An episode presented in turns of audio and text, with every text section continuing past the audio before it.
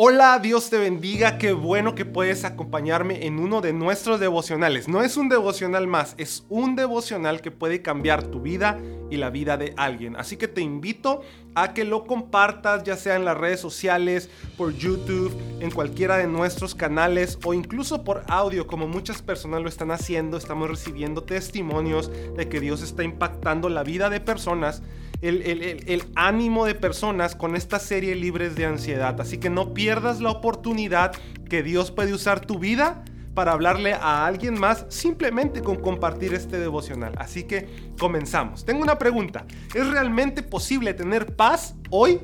Hay personas que se hacen esta pregunta por años y nunca encuentran una respuesta. Otros la buscan en lugares equivocados y se conforman con algo momentáneo. Hay personas que se sienten cansados y cansadas de vivir la vida de una misma manera. Tal vez puede ser un cristiano devoto, seguir a Cristo, pero con una vida muy parecida a la de todos los demás, viviendo con miedo y preocupación. Aunque sabes que no debiera ser así. Continuamente puedes leer en la palabra de Dios que no debemos tener miedo ni estar ansiosos por nada. Pero wow, eso parece imposible. Dios tiene mucho que decir en la Biblia acerca del temor y de su antídoto, la paz. En una ocasión, Jesús y sus discípulos estaban en un bote cruzando el mar de Galilea, cuando una gran tormenta amenazó con hundirlos. Se esforzaron por, mantenerse a flote y Jesús, ¿qué estaba haciendo? Él estaba dormido justo en la mitad de la tormenta. ¿Puedes creerlo? Los discípulos le preguntaron, Maestro, ¿no te importa que nos ahoguemos? Y Jesús se levantó y reprendió la tormenta y todo quedó completamente tranquilo. Luego él le preguntó a sus discípulos, ¿por qué tienen tanto miedo? ¿Todavía no tienen fe? Eso resume muy bien las conversaciones que a veces he tenido con Dios puedo y puedes haberle preguntado y sentir la pregunta de Dios hacia ti diciéndote, ¿por qué tienes miedo? Y tú le contestas, ¿no ves las circunstancias? ¿No ves cómo estoy? ¿No es obvio? ¿Quién podría no estar asustado con esta tormenta? Pero en la búsqueda de la paz, Dios nos aclara muchas cosas. Las circunstancias no determinan tu nivel de paz. Sí, las circunstancias son buenas, entonces tienes paz. Y si las tormentas te envuelven, entonces estás estresado, ansioso y cansado, exhausto por tus emociones. Somos igual que los discípulos en la tormenta. Estamos temerosos de la tormenta, heridos, confundidos porque pensaba que a Dios no le importaba. Pero Jesús nos lleva a un siguiente punto.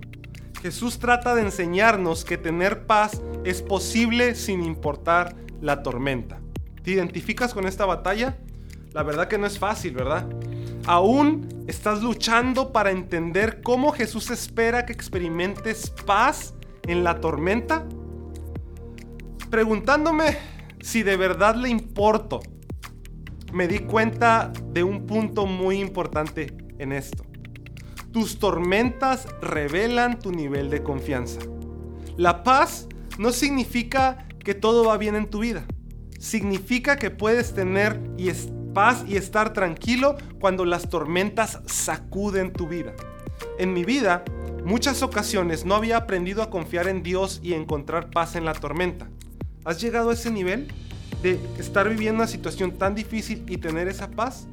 Es obvio que hay mucho camino por recorrer pero vamos a aprender que la ruta hacia la paz se encuentra en confiar y poner nuestros pensamientos en aquel que nunca se ve perturbado por las tormentas. No va a suceder de la noche a la mañana, sino poco a poco. La paz y el descanso van rejuveneciendo el alma cansada y fatigada. Jesús está contigo en tu bote Aun cuando la tormenta venga y azote tu barca, Jesús está contigo. Y yo quiero dejarte este pensamiento. Jesús está contigo en medio de la tormenta. Y a Él no le sorprende la tormenta. Tal vez a nosotros sí. Pero Jesús tiene todo bajo control en tu vida. Confía a Él. Corre hacia Él. En el nombre de Jesús. Dios te bendiga.